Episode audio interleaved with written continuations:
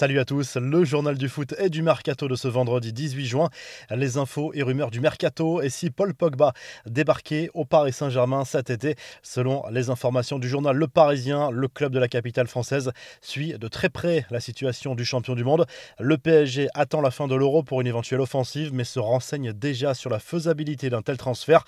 À quand la fin du feuilleton Lionel Messi au FC Barcelone? Partira, partira pas? Les semaines passent et les supporters ne voient toujours rien venir pourtant le club Laograna n'a jamais été aussi confiant au sujet d'une prolongation de l'Argentin. Interrogé par Sport, Ronald Koeman s'est dit particulièrement serein. Nous avons toujours dit que Messi devait finir au Barça, alors j'espère qu'ils pourront bientôt sceller cette continuité. Je pense que ça pourrait être fait, ce sera une excellente nouvelle pour tout le monde. A lâché le coach néerlandais qui s'est dit par ailleurs très confiant au sujet de l'arrivée de Memphis Depay. Raphaël Varane se rapproche de la sortie au Real Madrid.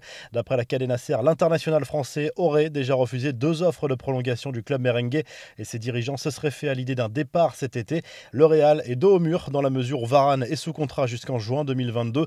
S'il n'y a pas de prolongation cet été, il faudra vendre le joueur pour éviter un départ dans un an sans indemnité de transfert.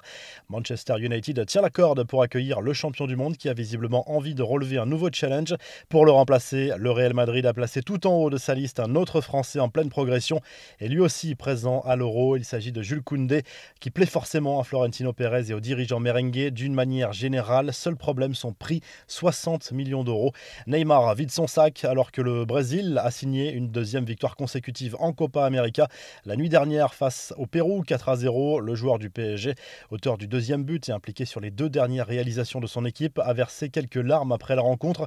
J'ai traversé beaucoup de choses au cours de ces deux dernières années qui ont été compliquées. Aujourd'hui, nous vivons une période difficile dans le monde. Être le miroir de quelqu'un, donner de la joie à quelqu'un est un énorme bonheur, a lâché la star de la Seleção sans entrer dans le détail sur les fameux moments difficiles, mais on pense à ses blessures, à ses affaires extrasportives. Neymar qui s'est rapproché du record de buts en sélection du Roi Pelé, 68 buts désormais pour lui en 107 matchs internationaux. Il n'est plus qu'à 9 unités du record de l'ancienne idole du peuple brésilien. À suivre cette nuit dans le groupe A de la Copa América, Chili-Bolivie et Argentine-Uruguay.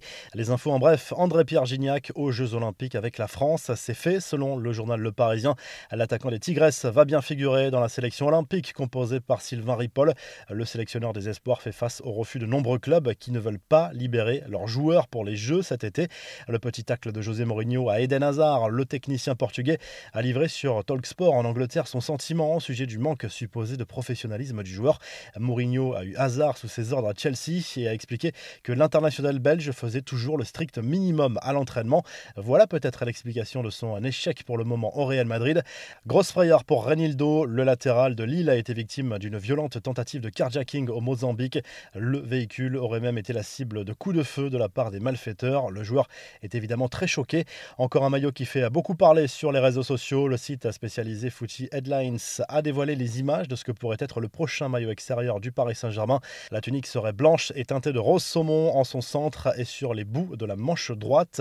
Antoine Griezmann aime surprendre et l'a encore prouvé en posant pour une marque de haute couture française. Le joueur de l'équipe de France fait la une du magazine à part, habillé en veste à épaulettes XXL et col roulé.